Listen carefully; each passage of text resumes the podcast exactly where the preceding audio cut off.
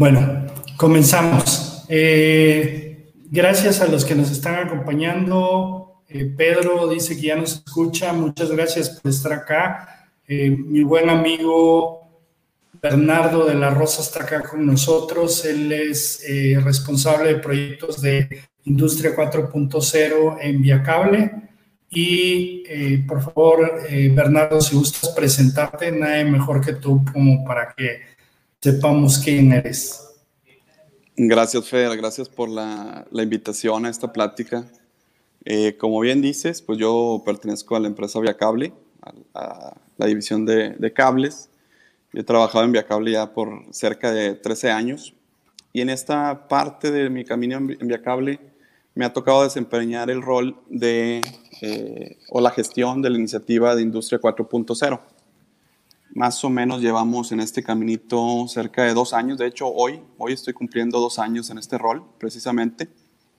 Y pues digo, mi, experiencia es en, soy ingeniero mecánico, tengo una maestría en, en, orientación en manufactura, una maestría en manufactura avanzada y he estado trabajando principalmente en proyectos, primero de ampliación de capacidad y ahora en este nuevo rol, proyectos de transformación digital, industria 4.0, y modernización de equipos principalmente. Yo te agradezco mucho, digo, eh, agradezco a todo el mundo que nos está acompañando, yo te agradezco mucho a ti, Bernardo, que te tomes el tiempo. Es una plática de amigos. Aquí, por favor, si tienen alguna duda, nos preguntan. Estamos tratando de construir, compartir conocimiento, que todos aprendamos juntos. Eh, lo que estoy tratando de hacer en una serie de, de pláticas que estoy teniendo Estoy hablando de cómo se inicia la innovación, cómo se documenta la innovación, y ya que tienes bien armado el proyecto todo, cómo tienes el reto de escoger qué proyecto va primero y qué proyecto va después. Y yo sé que tú eres muy bueno en eso, tú ya has, has este, tenido tropezones, cosas positivas, etcétera, porque así es como aprende uno, ¿no? Entonces, este, por favor, platícanos un poco de, de cómo, cómo, cómo tú has vivido eso y cómo eh, has sacado adelante los retos que, que, has tenido. Bueno, pues muchas gracias por... Me halagas, Fer, a ver si es cierto eso, ¿verdad? Mira, el, yo creo que eh, lo que dices es clave, o sea, es antes de arrancar un proyecto, yo creo que hubo pasos previos que, que platicaban en sesiones anteriores, aquí en estas pláticas que has tenido, que es el tema de alineación con la estrategia del negocio. Eh, en estos dos años eh, ha habido experiencias buenas y malas y creo que mucho hemos aprendido de eso, que los proyectos a veces están como idea, eh, se, de alguna manera conceptualizan un poco y es un proyecto que ya empieza a tener cara de cómo implementarse. Es clave que tengan alineación con los objetivos de la unidad de negocio en la que se está trabajando porque lo que sigue, que va a ser lo importante, la implementación, va a requerir apoyo de todos. Entonces es súper importante que el objetivo del proyecto realmente sea un objetivo que algún gerente o algún director traiga entre sus objetivos para que el interés esté desde que inicia hasta que termina. El, el implementarlo va más allá de simplemente lograr tener fondos y tenerlo ahí listado y tener un budget y empezar a andar, ¿no? Mucho tiene que ver tener un plan de comunicación este, bien, bien definido, porque eh, cuando estás desarrollando proyectos de transformación digital de 4.0, vas a ocupar información de todos. Entonces es clave que el principal interesado traiga este proyecto para que te apoye a que toda la información fluya y de esa manera vaya arrancando. Si tenemos eso de arranque, si tenemos eso de inicio, ya digamos que traes eh, una, una, buena parte de la clave del éxito ahí a tu favor. Y lo que sigue va a ser, ya lo comentabas un poquito, está, lo tienes, tienes el proyecto en tu pipeline, tienes el proyecto en tu portafolio y moverlo a cristalizarlo, yo diría que siempre hay que arrancar por el tema del concepto. Muchas veces traemos el proyecto en el pipeline o en el portafolio a grandes rasgos, traemos una idea de lo que debe ser, ya hubo un proceso de ideación, traemos una idea de lo que queremos lograr. Antes de arrancar es clave que esté súper aterrizado a el concepto, la tecnología, el plan de trabajo, el equipo, los requerimientos y los riesgos. Yo creo que por ahí sería un, un buen punto de partida para sacar tu proyecto del pipeline y empezar a plantearlo como proyecto ya ejecutarse. ¿Qué, ¿Cuáles son los grandes errores o los grandes retos que has encontrado? O sea, y, yo sí te, invito a que digas tranquilamente, fíjate que probamos esto y no funcionó, porque al final eh, tú bien sabes, si un, si, un, este, si un problema lo analizas, lo usas y lo integras en tu caja de herramientas, entonces es una experiencia.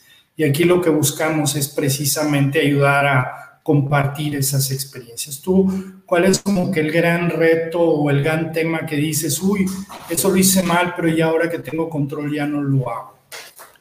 Mira, es clave saber escoger, hay varios puntos, ¿no? Es clave saber escoger a tus socios, es decir, es, muy común y quizás muchos de los que estén conectados eh, entiendan que no tenemos todas las capacidades que esta nueva eh, esta nueva etapa en la industria, que la industria 4.0, demanda. No en todas las empresas tenemos todas las skills, todos los conocimientos, no sabemos todos de ciencia de datos, de digitalización, de conectividad. Es clave que cuando estamos arrancando el proyecto, elijamos a los partners correctos, porque los vamos a llevar a lo largo del mismo. ¿no? Y también es clave, y es uno de los, creo yo, en lo personal, uno de los principales errores, el detalle aquí en estos proyectos, como lo decía, no, no podemos manejar los conceptos a grandes rasgos, hay que ir al detalle, hay que ir a entender súper bien los equipos y que ese concepto esté en ese nivel, o sea, en el nivel de variables, en el nivel de, del mayor detalle que podamos tener para que arranquemos correctamente. Yo creo que ahí, ahí veo dos puntos muy, muy importantes. Nosotros hemos tropezado en algunos de ellos, hemos aprendido. Y también, por último, creo que es mucho, muy sano y es, es también muy, muy importante una recomendación, empezar en pequeño, darle peso y darle valor a las pruebas de concepto. Eh, las pruebas de concepto de tecnología. Hay muchos proveedores, ya están acostumbrados a hacerlo. Empezar en pequeño, probar en pequeño, hacer una pequeña prueba de concepto para luego tratar de volar y escalar a, a grandes rasgos. Yo creo que eso es bastante sano porque a veces damos por hecho que la tecnología nos va a resolver cierto problema y no necesariamente es así. Entonces creo que hacer una prueba de concepto previa a lanzarnos con un proyecto en grande nos va a ayudar muchísimo a tener la, esa visibilidad y esa certeza de que realmente nos, vamos, nos va a resolver lo que estamos buscando resolver. ¿Tú usas metodologías ágiles cuando desarrollas tus proyectos? No, a la fecha no estamos utilizando metodologías ágiles creo que es clave porque es importante tener ese día a día del proyecto en el cual llegas en la mañana, tienes objetivos y en la tarde asegurarte de que, estén, de que se hayan cerrado y que también que estés liberando eh, cosas de valor a los usuarios. Es importante, yo es de las cosas que más me, me agrada de la metodología ágil, el tema de ir, de ir dando entregables e ir trabajando o construyendo ya sobre un cuerpo o ya sobre una parte del desarrollo, si fuera un desarrollo, porque la interacción es oportuna y no es hasta, hasta que terminas después de seis meses un proyecto y que te dicen no era lo que quería. Entonces creo que eso es fundamental. Lo hemos visto, hemos sufrido de eso, de, de tener una metodología tradicional donde vas avanzando en los hitos, llega un punto en donde pareciera que estás cerrando algo hay una iteración con un cliente interno, voy a llamar, y te tienes que regresar N pasos porque no había, esa, no había ese entendimiento correcto. Me pregunta Matías Bertoni este, que sí, ¿qué metodología estás usando? Entiendo que usas eh, la de waterfall o la de cascada, ¿no? O sea, planeas, pruebas, eh, haces pruebas de concepto y lo llevas a la realidad, pero todo por bloques, ¿no? Todo por bloques, así es. Nosotros arrancamos, le llamamos una metodología de Tollgates y básicamente en lo que consiste es irle dando madurez a los proyectos. Como bien decías, hay veces que el proyecto, más que proyecto, es una idea, ¿no? la primera fase es arrancar y validar que hay una necesidad del, de la empresa o del negocio o de la unidad del negocio o algún cliente. Entonces, arrancamos y detectamos que realmente hay una oportunidad y que está ahí, que podemos ir por ella. Hay una segunda fase de definición de concepto, que en esta ahí es, es clave. Puedes incluir estas pruebas de concepto de tecnología para posteriormente ir ganando certeza y que en la siguiente fase, que ya te vas a animar a pedir presupuesto, lo hagas con la suficiente certidumbre de que lo que estás diciendo que va a suceder, va a suceder. Y no sea todavía una moneda al aire de que crees que una tecnología te va a resolver algo y vengan los tropezones, pero ya después de haber pues derramado o derrochado algo de dinero y que ya no sea, vas, vas perdiendo a puntitos ¿verdad? en ese aspecto. Entonces, nuestra metodología a grandes rasgos es eso, es ir ganando certeza para que cuando... O sea, haces, haces primero una prueba de concepto, luego haces un piloto y en cada fase vas eh, como que ampliando el, el, el scope, ¿no? Es, es correcto. Y va pero, ganando... pero amplías, amplías en base a, a unidades en las que afectas o en base a cantidad de características que agregas o ambas. En, en, nuestro caso nos ha tocado mucho en la cantidad de máquinas, por ejemplo. O sea, es decir, el, el después de que validas eh, concepto, implementas en una línea, lo que seguiría para nosotros es expandir a otras líneas eh, similares que pudiera aplicar el caso de uso tal cual, es decir, replicar. Y nosotros lo llamamos como una fase de ramp-up. Entonces, en esa, de esa manera, como estamos hablando de tecnología, no dejan de ser proyectos de innovación, no dejan de ser proyectos retadores, en donde todavía, si lo vemos en la industria, si sigue apareciendo por ahí, que el success rate de estos proyectos, pues andamos todavía por debajo de los 5 de 10. Entonces, el, el, nombre del juego para, en nuestro, de nuestro, de nuestro, desde nuestro punto de vista es ganar certeza en tus proyectos. Entonces, si lo haces gradualmente, pues cuando estés haciendo un ramp up ya tienes muchísimo mayor certeza de que lo vas a lograr. Entonces por ahí va un poquito la metodología que usamos. Eh, y es muy importante, ahí es donde la agilidad o los métodos ágiles te ayudan a, a estar prueba y error hasta que funciona y ese ya lo escalas, ¿no? Exactamente, y delimitar muy bien eso. Eh, es muy, muy este, típico. Un segundo, nos están haciendo varias preguntas. Ahorita que tengamos tiempo, las vamos a ir poniendo y las vamos contestando. Ok, pero ya, ya vi que sí está, están muy interesados en la plática. Entonces, la, primera, eh, dicen que es, me imagino que es que son metodologías ágiles. Eh, básicamente, si me permites ahí, las metodologías ágiles vienen un poquito del mundo del software, que es en donde creas como que ciclos muy rápidos, de que te enfocas muy poco en la documentación y más en la ejecución, de llevar cosas que lo ve el cliente y en base a eso te dan retroalimentación y la vas creciendo gradualmente. Si quieres, ahorita voy a, voy a platicar un poquito de eso eh, con lo que estás haciendo y que a mí me gusta mucho el tema de los gates sirve mucho. Entonces, cuando logras combinar las metodologías ágiles con los gates, es una maravilla. Sí lo trabajamos en el centro de, inteligencia artificial. Pero bueno, la, la, segunda nos pregunta John Rodríguez, ¿qué es lo más difícil cuando se inicia un proyecto? Dice, yo siempre me enfrento con el problema de organizar las ideas para implementar. ¿Qué piensan?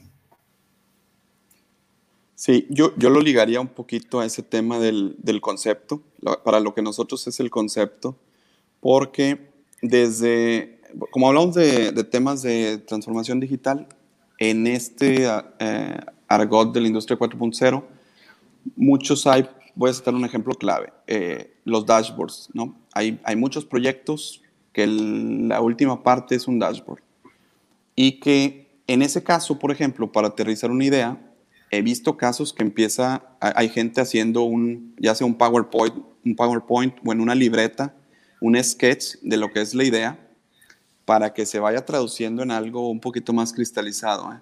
Y sirve bastante para que eh, también se entienda el alcance. Entonces creo que eh, para arrancar es buenísimo porque le da muy buena noción, la puedes discutir con tu cliente o con tu, con tu interesado y llegar a un punto, inclusive firmar algo y decir, oye, si es esto lo que quieres, de acuerdo, pongamos ahora sí eh, manos a la obra y empecemos a desarrollarlo. Sí, excelente. Eh, el, el, tema de, de, organizar ideas, yo creo que también lo, lo, abordas un poquito en la parte de ideación, ¿no? Aquí, en teoría, ya tenemos los proyectos ya bien organizados o más o menos ideados y, y empiezas a meterlo en estos gates que te ayudan a ir creando mayor confianza. ¿Es correcto? Sí, yo creo que sí, si, si es por ese lado la pregunta, eh, definitivamente, eh, ir, ir este, seleccionando los que estén más alineados con el negocio, seleccionar esas ideas que sean las que tengan mayor impacto e irlas metiendo ahora sí este proceso que yo llamo el proceso de metodología por gates, de toll gates, en donde vayamos madurando las, lo que antes era una idea, irla madurando a que se vuelva un proyecto. Nos pregunta eh, Israel Tavares eh, si utilizas el concepto de arquitectura empresarial como punto de partida de tus proyectos. Yo desconozco, desconozco Fer, no sé si tú tengas más fresco ese, ese tema.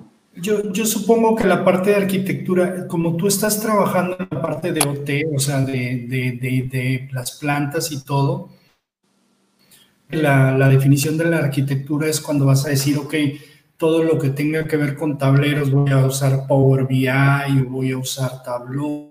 Este, cuando tengo que interconectar las máquinas, el, el, software en donde voy a estar adquiriendo, lo voy a estar guardando en Amazon Web Services o voy a usar alguna herramienta de, de Snyder, etcétera. Todo, todo eso, esos estándares que, que ya definiste y que a veces los vas ampliando porque vas teniendo cosas nuevas. ¿sí? Es sí. como que tu arquitectura empresarial. Defines, de eso ya lo definiste tú, de cómo, dónde guardas, eh, cuáles son tableros, cuando vas a interconectar las máquinas, cuando vas a concentrar la información, si vas a tener código con Python o con R, todo eso viene siendo la arquitectura que manejas, ¿no?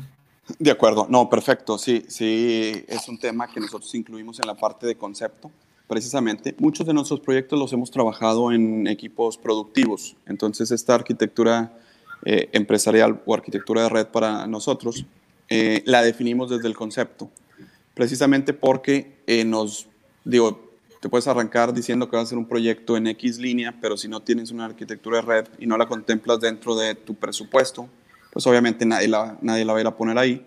Y sí, sí lo usamos de, sí lo usamos de, de inicio, para ir considerando todos los cabos sueltos, es decir, si tenemos que considerar infraestructura, si tenemos que considerar servidores, si tenemos que considerar temas de ciberseguridad, que venga todo eso desde el concepto, mapearlo, presupuestarlo e incluirlo. Ya está. Y fíjate que el, en, en el, cuando estuvimos trabajando en la definición de los procesos de, de inteligencia artificial, eh, estuvimos investigando cómo implementar las metodologías ágiles, porque en la parte de, de, inteligencia artificial no ha evolucionado tanto como en el software. Y algo que me encontré que me fue, me fue sumamente atractivo es como que una combinación entre las metodologías ágiles y los toll gates que tú manejas. Y se llama Time Box Interactions. Estos Time Box Interactions básicamente tú defines como que los toll gates, pero internamente eres ágil, ¿sí? Tu prueba de concepto lo haces con, con sprints y, y, tú defines desde un inicio, ok, a esta prueba de concepto le voy a dar cuatro sprints y, y sale o, o, se, o se trunca ahí. Si pasa a la siguiente etapa de decir, oye, ya sí es una buena prueba de concepto, eh, cuando pasas al toll gate, tú, de, tú defines si ese proyecto todavía sigue siendo rentable, todavía se visualiza y entonces le puedes decidir que vuelva a iniciar eh, en los ajustes que tiene o pasa ya a piloto.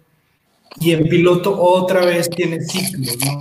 Y aquí usas una mezcla entre Kanban y, este, y lo que es Agile, ¿Por qué? Porque Kanban, digo, la gente de manufactura lo conoce mucho, es sumamente ágil, es lo único que te detiene son tus capacidades. Tú tienes tus tableros en donde tienes cuatro o cinco capacidades o diez capacidades de atender a la vez y entonces las estás atacando las estás llevando. Y en el caso de Agile, ya cuando necesitas un poquito más de ingeniería en piloto o en salida productivo, ahí sí ya estructuras un poquito más con Agile, ¿sí? Porque a pesar de que es ágil, ya trae más orden, ya trae más estructura, más ingeniería que, es, que se necesita en las etapas más avanzadas. En las etapas iniciales lo que necesitas es velocidad. Prueba, prueba, prueba, prueba, a ver qué funciona. Ya, ya tengo una cajita de cartón que más o menos jala, ok, vamos a llevarla a la siguiente etapa, darle más estructura, ¿no? Sí. este, esa es más o menos la idea. Suena súper bien. Yo creo que seguimos aprendiendo, y lo he visto no solo con nosotros, seguimos aprendiendo. Hay quienes están haciendo pues metodologías híbridas, están mezclando un poquito de todo. Hay quienes siguen usando este, PMI para hacer proyectos. O sea, yo creo que es un poquito lo que te funciona. Clave también, y ahorita creo que lo mencionabas, es eh, que eso quisiera lograrlo también, tener equipos dedicados. Yo creo que acá una de las experiencias más complejas o complicadas es el, el hecho de que das, das, por hecho que la gente va a tener el tiempo de, de, atenderte, de apoyarte, y cuando no es un equipo dedicado, a veces los proyectos se van estirando demasiado porque no hay una respuesta rápida. Entonces creo que en ese sentido me gusta la parte de Agile, porque si, empiezas, si logras hacer un equipo dedicado que tenga un hito, por ejemplo, por día, y lo logra, y luego se pasan al siguiente y así le siguen, creo que vas avanzando mucho más rápido y como decía, se va viendo el avance, va, se va viendo el valor y eso lo vas comparando con lo que se espera y vas, vas dando una sensación de que realmente se está avanzando en el tema, ¿no? Y eso es clave. ¿Qué es lo que mejor te ha funcionado en toda esta etapa? ¿no? Hace rato hablamos de los retos que tienes. ¿Qué es lo que dices? Esto lo intenté, eh, no me salió bien a la primera, pero ya lo perfeccioné y ahorita es como que, como me siento a gusto trabajando. ¿Qué es lo mejor que, que, podremos plantear ahí? Fíjate que uno de los, uno de los cambios que hicimos este año el, es el hecho de que los líderes de la idea sean casi como los líderes project manager. Es decir, al inicio había una serie de proyectos piloto que alguien eh, propuso y luego casi como tarea dijimos, oye, pues arrancarlo, ¿no? Pero como el líder o experto del proceso no estaba precisamente involucrado, pues de repente la idea no estaba tan clara. En este, este año estamos trabajando de otra manera, donde el líder de la idea, el que generó la idea y que, que seguramente puede ser su día a día, algo que quiere mejorar en su día a día, que le sigue estorbando o que quiere eh, optimizar, es el que va manejando de alguna manera el liderazgo en el proyecto. Y ese tiene muchísimo más potencial de éxito porque después usa la gente de soporte técnico prácticamente para hacerle cumplir lo que estaba pensando. Entonces, esa alineación es buenísima y creo que es de las, las claves para que los proyectos tengan, tengan éxito. ¿Tienes ya proyectos que, que, puedan ser casos de éxito? O sea, que digas, ya jalamos este proyecto, definimos que íbamos a tener un retorno de tanto en tanto tiempo y ya lo obtuviste o vas en camino a obtenerlo? Sí, sí, hay varios. Eh, hay en particular tema de energéticos, creo que hay, hay un par de proyectos ahí que estamos cerrando, estamos en la última milla, por decirlo. Ya se empieza a ver el valor del proyecto e inclusive ya estamos planteando una segunda fase ya estamos pensando en expandir y también en, en agregarle, no solo, no solo en horizontal, es decir, no solo a más líneas, sino también en, ir incrementando lo que pueda hacer cierto proyecto. Y, y sí, ha, habido ya valor en esos proyectos, entonces la recomendación es esa, cuando empezamos a dar valor, explota lo más que puedas en diferentes frentes. Si es a otro tipo de procesos, a otras máquinas iguales o sacando más valor sobre el mismo proyecto.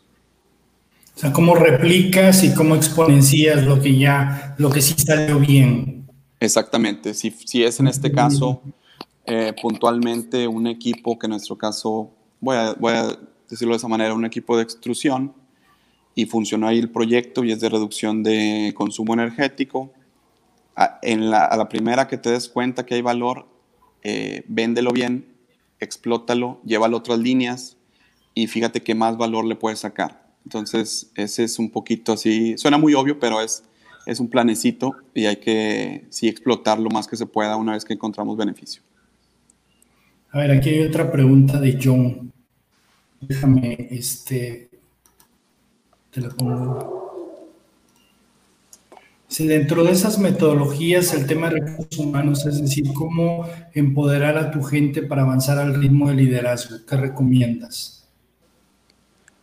Sí, ahí, y de hecho el, tema de recursos humanos es clave, ¿verdad? O sea, no, va, no va a funcionar nada, no va a suceder nada si no está bien clarito ese, esa parte y que no se van a volver, no se van a hacer solo los proyectos. Eso es, eso es fundamental.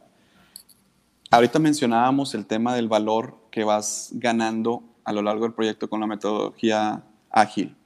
Es muy común que en un proyecto que tú plantees a muy largo plazo o que vayas a ir a, hasta que termines a, a, ver el valor, la gente vaya perdiendo ánimos, porque en el caminito te vas topando con N problemas, N retos, y que si no empiezas a ver algo de valor, más de uno se puede ir desanimando como para mantener ese ritmo es clave ir viendo que el trabajo que estás haciendo se va cristalizando.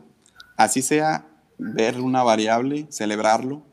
Si después se conectó ya se está monitoreando en tiempo real, celebrarlo. Y así sucesivamente para mantener ese, ese ánimo en la gente. Porque si nos esperamos hasta que sea el, ahora sí ya entregamos la llave, le damos vuelta y, apenas funcionó, créeme que todos nos vamos a estresar demasiado y vamos a llegar frustrados a ese punto, los que lleguemos. Entonces, hay que ir celebrando los pasos, hay que ir estructurándolo y hacer ese roadmap de decir, oye, pues apenas conecté, perfecto, es el primer paso, bien, el que sigue y el que sigue y el que sigue, pero ir haciendo esa especie de reconocimiento a lo largo del proyecto para mantener el ánimo y mantener la, ahí el, el ritmo, como decías, John. Oye, me encanta, me encanta tu propuesta, la verdad es que eh, no, no la había visualizado así nunca, este, pero sí tienes razón, o sea, el, el ir este, felicitándonos continuamente para, para mantener el ritmo, para mantener a la gente motivada, ¿no? Muy padre. Este, sí, tengo... porque, Fer, hay, hay, proyectos complejos y que a veces, a veces este, como decía ahorita, hay, hay todavía un success rate medio bajo en el tema de de, de, transformación digital. Va a haber casos de proyectos que fracasen. Inclusive el aprendizaje hay que verlo como un aprendizaje, celebrarlo y después saber lo que ya no tenemos que hacer y no volverlo a aplicar y, y, y aprender de ello, ¿no? Es parte también de este, yo creo que de esta experiencia que hemos tenido. ¿Eres rápido para dropear proyectos que ya no pintan bien? Eh, lo personal no tanto, creo que es, es terquearle ahí, de mi, de mi, lado le terqueamos hasta que hasta donde se pueda, ¿verdad? No hemos, digamos, digamos que no hemos cortado ni uno. Parte de la metodología de Tolgits es eso, ¿eh? es, haz de cuenta que por, por fases, ves un, en una primera fase, ves, ves que el proyecto no pinta tan bien, pues ahí déjalo, no, no le sigas este, impulsando, digo, no hay, no hay un beneficio tan grande, no hay un impacto tan grande, no le sigas dando vueltas porque yo diría que no hay proyectos fáciles en transformación digital, entonces asegúrate de que el beneficio realmente sea importante, como para decir, oye, me voy a aventar toda esta, esta chamba, pero al final del día va a haber un beneficio y un impacto grande al negocio, que valga la pena. Pues. Yo siempre he dicho que la rayita entre, entre ser persistente y ser tercos está muy, muy, muy, este, muy, muy borrosa. Sí, sí, sí. Muy borrosa. Entonces, este, cuando tienes claramente un objetivo y lo estás siguiendo, pues eres persistente, pero de repente sí eh, a, mí me pasa, yo soy, yo siempre rayo en la terquedad en, en, en los temas, eh, porque a lo mejor soy muy, o sea, yo digo que soy muy negativo a la hora de planear y encuentro y planeo todos los riesgos, pero cuando estoy ejecutando soy demasiado positivo. O sea, siempre creo que le puedo encontrar el cómo sí. Y eso me hace muy terco a veces, o sea, sí persistente y muchas veces lo logro, pero ahí surgen ese tipo de, de problemas de, de, mantener vivo algo que no, que no debiéramos, pero sí algo que estoy promoviendo mucho. Eh, digo que ahorita, sobre todo en esta época de crisis y de, de recursos cada vez más limitados, sí es tan importante lo nuevo que haces como lo que dejas de hacer. Sí, sí definitivamente. Yo, y sí, como, lo dices, es complicado darte cuenta en qué momento soltarlo. Eh, a pesar de eso, a veces el terquearle, Fer, tú sabes, hay mucho aprendizaje y que te va abriendo los ojos de cosas que después eh, te ayuda a evitar meterte inclusive esos proyectos. Es decir, hay proyectos que vas a decir en el futuro y esos ya sé que no va por ahí, no traen tanto impacto o es demasiado complejo eh, realizarlos para el beneficio tan, tan pequeño. Entonces vas, vas afinando la puntería definitivamente. Me encanta porque acabas de comentar por segunda vez algo que voy a resaltar ahorita que contestemos las preguntas de, de John y de Rogelio. Rogelio, John dice, ¿cuánto tiempo es viable invertir en pruebas y dejar pasar antes de la parte de comenzar la implementación real? O sea, tú tienes tus gates, o sea, ¿cómo los estructuras desde un inicio o le das flexibilidad y los puedes ampliar si no se cumplen las condiciones? Es flexible, es flexible. Es difícil que cuando estás parado en el, punto, en el día cero, que es, tengo una idea, sepas cuánto va a durar. Estamos hablando de proyectos en donde a veces va a tocar desarrollar cosas que no hay, es decir, que no existen. Es difícil medir a veces los tiempos por eso se hacen etapas, es decir, la pregunta es qué tengo que resolver, o sea, qué dudas tengo y qué tengo que resolver en temas de tecnología, en temas de beneficios. Si planteas bien esas preguntas, pues puedes decir que me, va a tomar, voy a decir algo, 10 pruebas, por ende voy a exagerar 10 días, y de ahí tú puedes decir, bueno, necesito al menos 10 días para hacer 10 pruebas, y al final de esas 10 pruebas ya, ya voy a poder arrancar y implementar. Entonces, es, debe ser flexible porque es complicadísimo. Todos los proyectos son diferentes. Entonces, sobre todo cuando son nuevos o lo estás haciendo por primera vez, va a ser diferente. Es muy complicado. Yo, sugeriría mantenernos un poco flexibles, sin perder el sentido, sentido de urgencia, pero sí flexibles en que va a haber proyectos que duran seis meses, otros que en un mes sale la prueba de concepto, listo, y vamos para adelante. Es ahí va a depender mucho de los proyectos. Sí, y, ahí es donde yo creo que el tema de la agilidad ayuda mucho, porque lo que haces es que planteas tus criterios de salida más que el tiempo que le vas a dedicar a las pruebas. Eh, puede ser que a la primera salgas porque cumpliste tus criterios de salida y puede ser que te tardes un poquito más. La, la experiencia que me da a mí es que a pesar de que cuando tú le tratas de vender estos proyectos con, con metodologías ágiles a la dirección, etcétera, es un poco difícil porque te dicen, ¿cuánto vas a tardar? Pues no sé, es lo más rápido posible. Y, y, como que todo el mundo quiere que le digas, ah, me va a tardar 10 horas con 25 minutos, ¿no? Sí, sí, sí, sí. En, eso caemos muchísimo. Pasa cuando ya estás ejecutando con metodologías ágiles es que te dicen, ¿A poco ya? Sí, porque como no estás perdiendo tiempo en documentar y en explicar, sino te vas a directo a practicar, a probar y los criterios se cumplieron, vamos. Normalmente es más rápido. O sea, en un inicio es frustrante porque no te da la credibilidad, o sea, no, no planteas así como con un compromiso, pero la credibilidad, la credibilidad te la da la velocidad.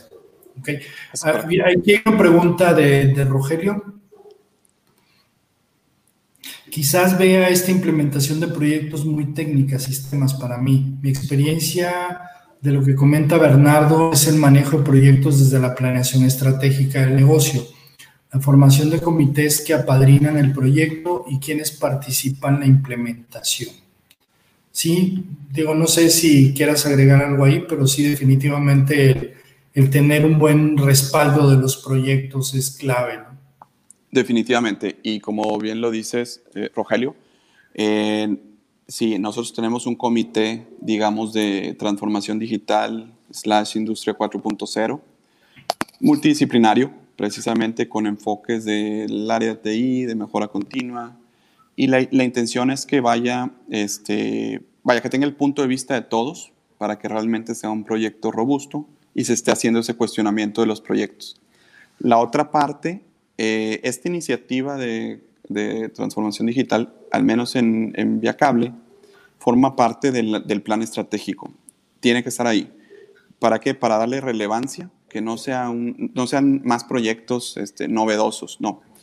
tiene, que, ser parte de la estrategia del negocio y que soporte precisamente los planes de la empresa. Entonces, si, viene desde allá y vas bajando, vas teniendo un modelo de gobierno, que en nuestro caso puede ser un, comité. Dentro del comité van y se presentan los proyectos, hay unos líderes y, y toda esa, eh, digamos que esa dinámica va robusteciendo los mismos proyectos porque no es una sola persona con una idea y voy a implementar esto. Hay un cuestionamiento de fondo donde ellos van guiando y también este, haciendo como un marco de lo que se puede hacer y lo que no, ¿verdad? Pero sí, definitivamente tiene que ser un, tema estratégico. A, mí me, a mí me encanta cuando, cuando estás haciendo todo ese balanceo, pensar como que en dos o tres niveles, o sea, y, categorizas tus proyectos. Eh, yo digo, son de misión crítica, o sea, es porque le estás impactando a la misión o la visión de tu negocio son estratégicos porque tienes una estrategia de los siguientes seis meses, que quieres vender más, que quieres sobrevivir la pandemia, que quieres arrancar las plantas. Entonces son como que no necesariamente es la, misión o la visión, pero le estás pegando algo de la estrategia directamente, ¿no?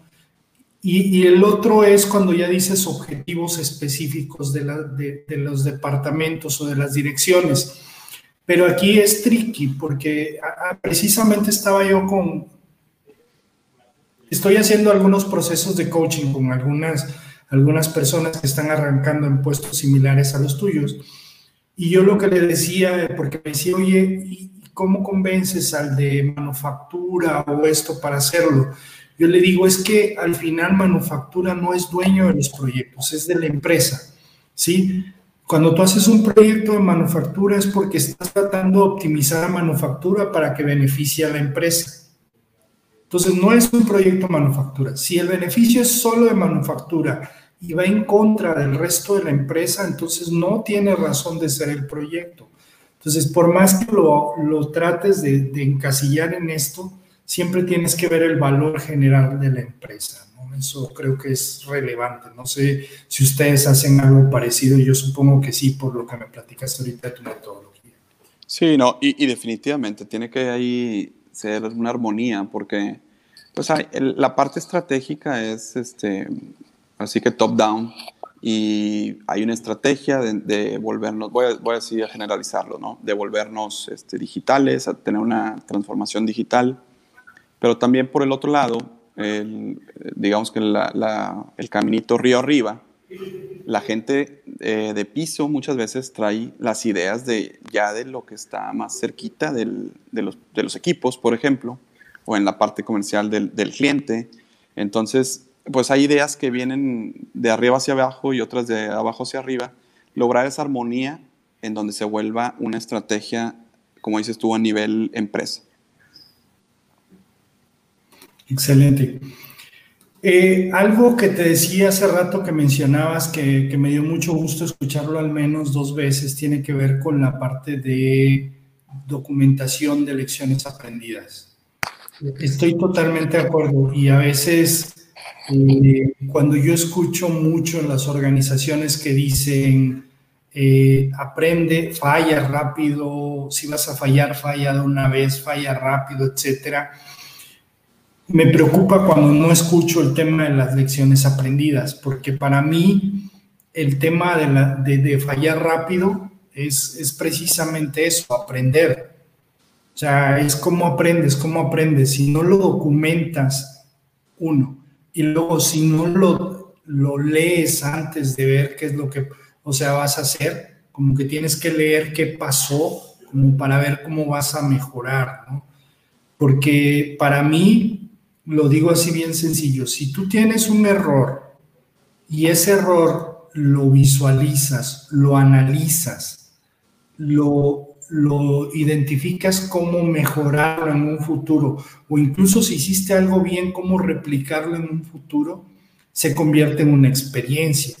Y si esa experiencia la documentas bien, entonces otros pueden replicar tu experiencia sucedida en eso. Entonces ese aprende rápido sí es válido. Si no lo haces, entonces para mí es solo un error. ¿no?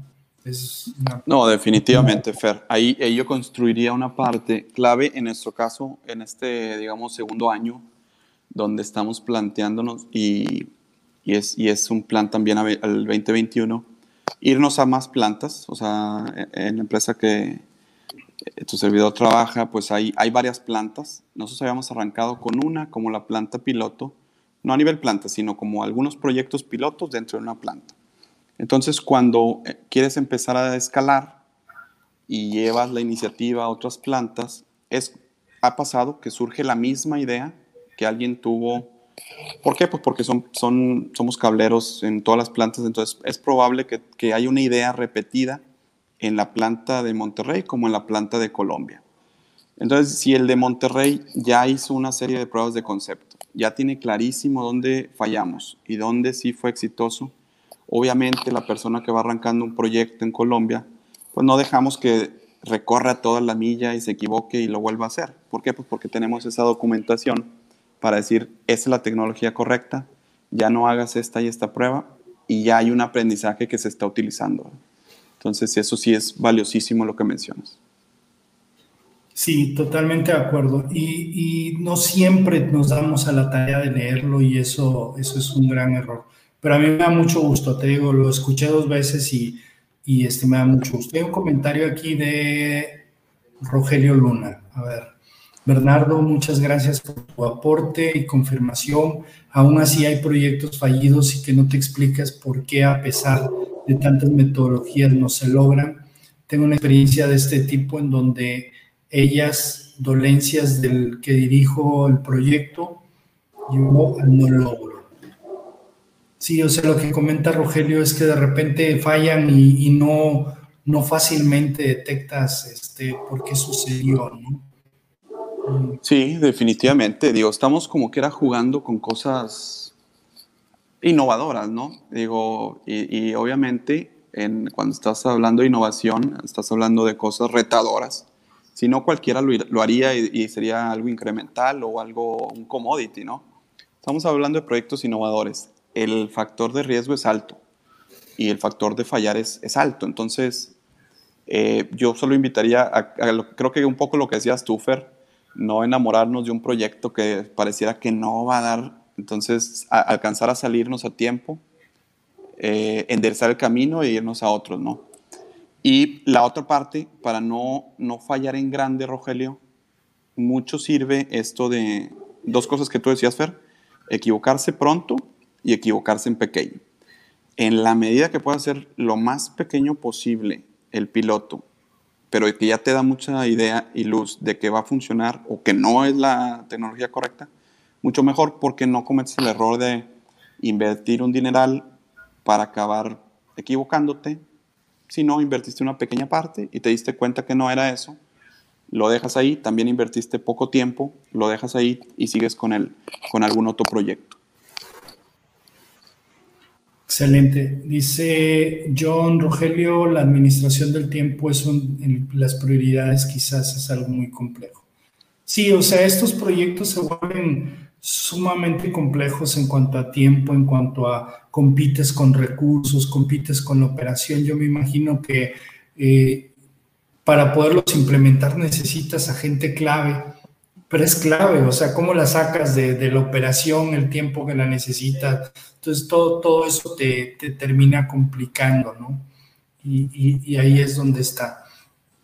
Eh, ahorita estaba por comentar algo, deja, eh, creo que era una mentira porque se me olvidó, pero por aquí anda Matías Bertoni, eh, ya ves que Matías y un servidor estamos en Nuevo León 4.0, sin tratar de comprometerte, te invitamos a que tus casos de éxito, si los podemos documentar, porque lo, que se pueda, obviamente, entiendo que hay cosas sensibles, pero lo que hacemos con estos casos de éxito es que tratamos de que todo el mundo gane.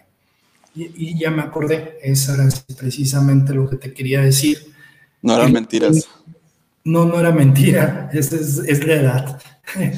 Este, lo, interesante de, este tipo de pláticas que te agradezco mucho, la verdad es que está siendo muy franco, muy directo, e, es cómo aprendemos todos, ¿no? A mí me encanta estas comunidades en donde nos sentamos y, creo que, como te lo dije desde un inicio, es una plática neta.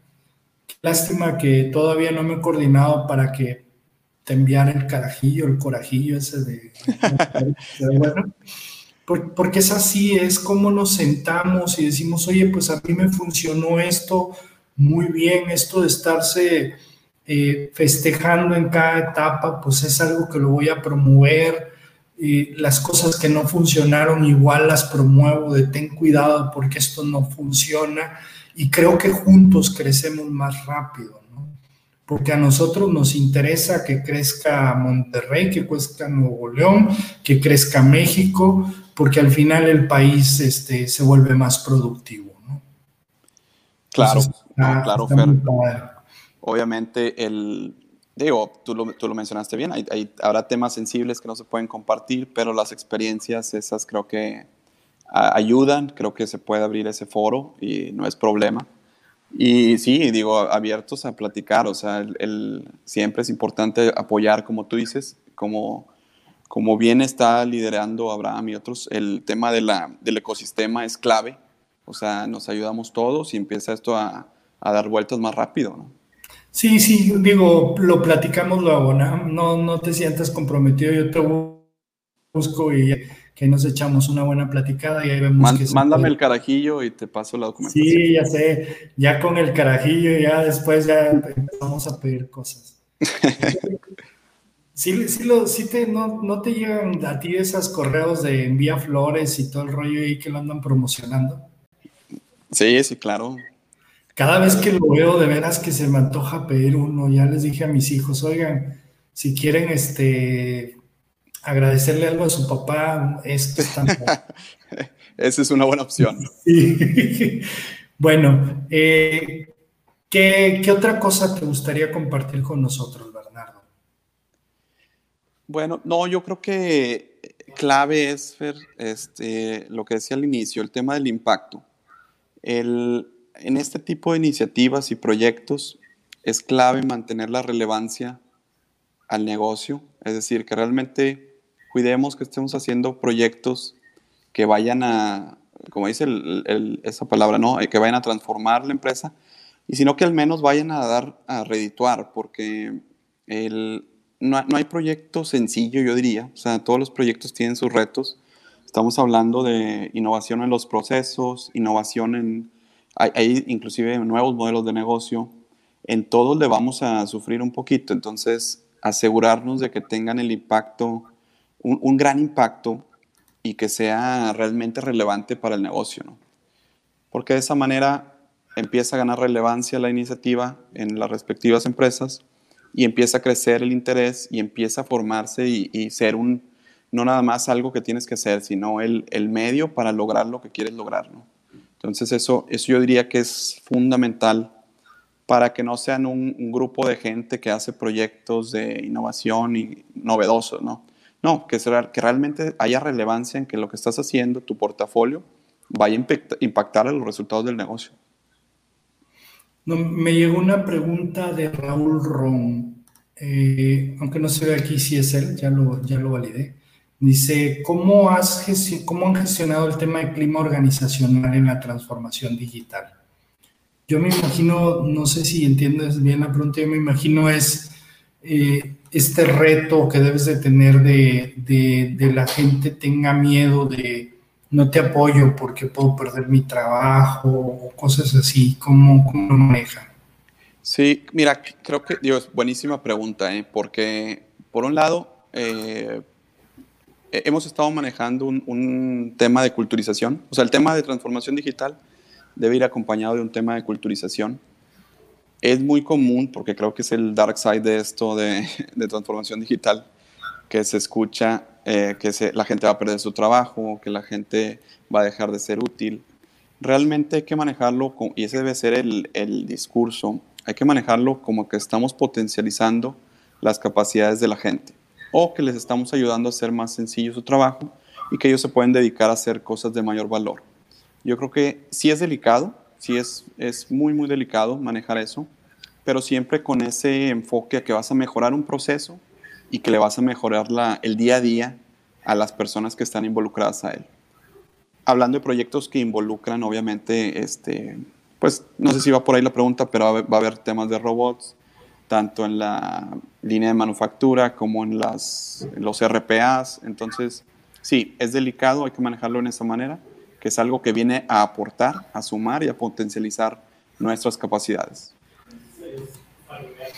Yo, yo perdón, eh, este tema para mí siempre, o sea, sí estoy muy sensible en el tema de la ética, que hay que respetar a las personas. Eh, no sé si visto este, esta serie de, eh, de Social Dilemma, a mí me impactó, o sea, realmente eso creo que son las cosas que hay que, hay que prevenir, hay que tener cuidado.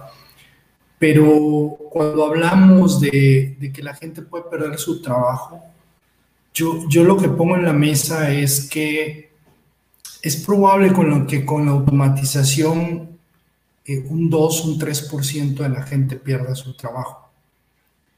Pero también es muy probable que si no automatizas, si no te haces eficiente, el 100% de la gente pierda su trabajo. Que si tú no lo haces bien, va a venir alguien que lo haga mejor que tú y te van a quitar la chamba. O sea, y, o se lo van a llevar a China o se lo van a llevar a otra parte. Entonces todos perdemos. Y, la segunda también que me gusta poner, no, no quiere decir que me guste que pierda el trabajo la gente, o sea, al contrario. Eh, pero creo que este tipo de transformaciones lo que hace es que moviliza a la gente hacia trabajos mejor remunerados, como pasó en las, en las revoluciones industriales anteriores. Y, también, o sea, lo que dicen los expertos es, hay trabajos que hoy no sabemos qué, qué van a hacer, qué podemos hacer en un futuro. Y ahí es donde creo que la gente se va a mover. O sea, hoy vemos todo este movimiento en donde hay gente que vive y vive muy bien a través de, de construir contenido en YouTube. O sea, ¿cuándo nos hubiéramos imaginado eso antes que podía ser posible? ¿Sí? Eh, y, entonces ahí es donde yo digo, hay que evolucionar. Y por último, también me parece que un tema, o sea, hoy hay gente que está haciendo trabajo que no lo debería hacer, pero se le paga, se le paga poco y, lo termina haciendo, etcétera. Yo, yo lo que sí creo que las organizaciones, que yo sé que tanto Viacable como Signus lo hacen, es ¿Cómo ayudas a la gente a crecer? O sea, sí, a lo mejor te voy a quitar algo de trabajo, te voy a empoderar para que en vez de que hagas cinco, hagas diez cosas, pero con apoyo de tecnología. Eh, también ayer hablaba de un ejemplo de una empresa que hacía inyección de plástico y le rechazaban el 20% de sus productos, ¿no? ¿Por qué? Porque es muy caro poner a una persona que esté checando todos los productos. ¿Qué hicieron? Pusieron una cámara digital y con esa cámara empezaron a detectar y a separar los productos que podían tener deformaciones. Bajaron de 20% a 0% el rechazo. ¿sí? Entonces, a veces sí la tecnología es más barata y tenemos que evolucionar a eso, pero también hay trabajos como que gente que carga cosas, gente que está todo el día en el sol, gente que esto, que qué bueno que ya no hacen ese trabajo. Lo que tenemos que preocuparnos como organización es cómo hacemos que esa persona se mueva a otro tipo de trabajo de más valor. Sí, definitivamente, definitivamente. Inclusive, este, como dices tú, trabajos peligrosos que pues, los hacemos porque no había otra manera de hacerlos pero qué mejor que venga un robot o que venga tecnología a hacerlos y que nos lo quitemos de la agenda, ¿no? Como dices tú, nos va, nos va a orillar a, estudiar más, nos va a orillar a, a, prepararnos más y a estar, este, tener más capacidades para nuevos retos, que como dices tú, Fer, todavía no los conocemos, van a seguir saliendo retos, nuevas, este, nuevas inclusive carreras, nuevos este, problemas, va, a haber nuevas cosas, ¿no? Hay que, estarnos hay que estar en constante movimiento y adaptación para que no seamos aquel que nada más se quedó viendo y de repente pues ya no, ya no, es, no era útil y te quedaste peleando un trabajo que realmente no agrega valor.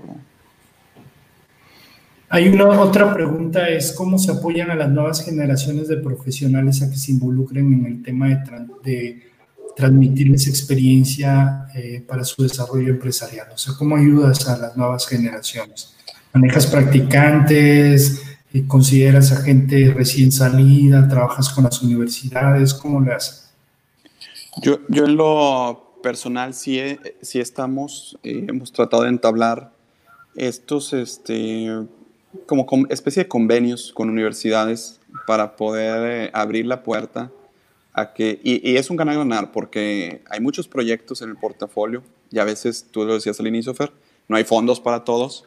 Entonces es un ganar-ganar a veces abrir la, abrir la puerta, dejar que venga gente a tratar de resolvernos retos y ellos ganan experiencia y muchas, veces, muchas veces vienen de maestría o vienen de carrera, de carrera y se llevan una excelente experiencia. Nosotros este, trabajamos con diferentes universidades y queremos seguir haciéndolo más formalmente para que no solo eh, se lleven esa experiencia, sino también para detectar talento joven que traiga eh, ese drive que, que, obviamente viene con muchísimo, ahora como dicen, y lamentablemente ya me vi en esa posición que, que antes me decían, pues traen ese chip de la tecnología y, de la modernidad ya integrado y que más rápido eh, se adaptan estos proyectos, ¿no? Entonces sí, sí estamos trabajando mucho esa parte. No, no solamente eso, sino que ellos ya viven incluso, o sea, hay, hay redes que, que yo tengo hijos de que son este centennials, ¿no? Y ya son, están, de hecho los dos ya, ya pasaron a la mayoría de edad y, usan cuestión, usan redes sociales y una serie de cosas que hacen ellos que a veces yo me quedo, what? O sea, y la verdad es que sí me, creo que soy una persona que siempre estoy buscando lo nuevo en la tecnología, pero ya vienen con otras cuestiones y otras visiones muy padres. Sí.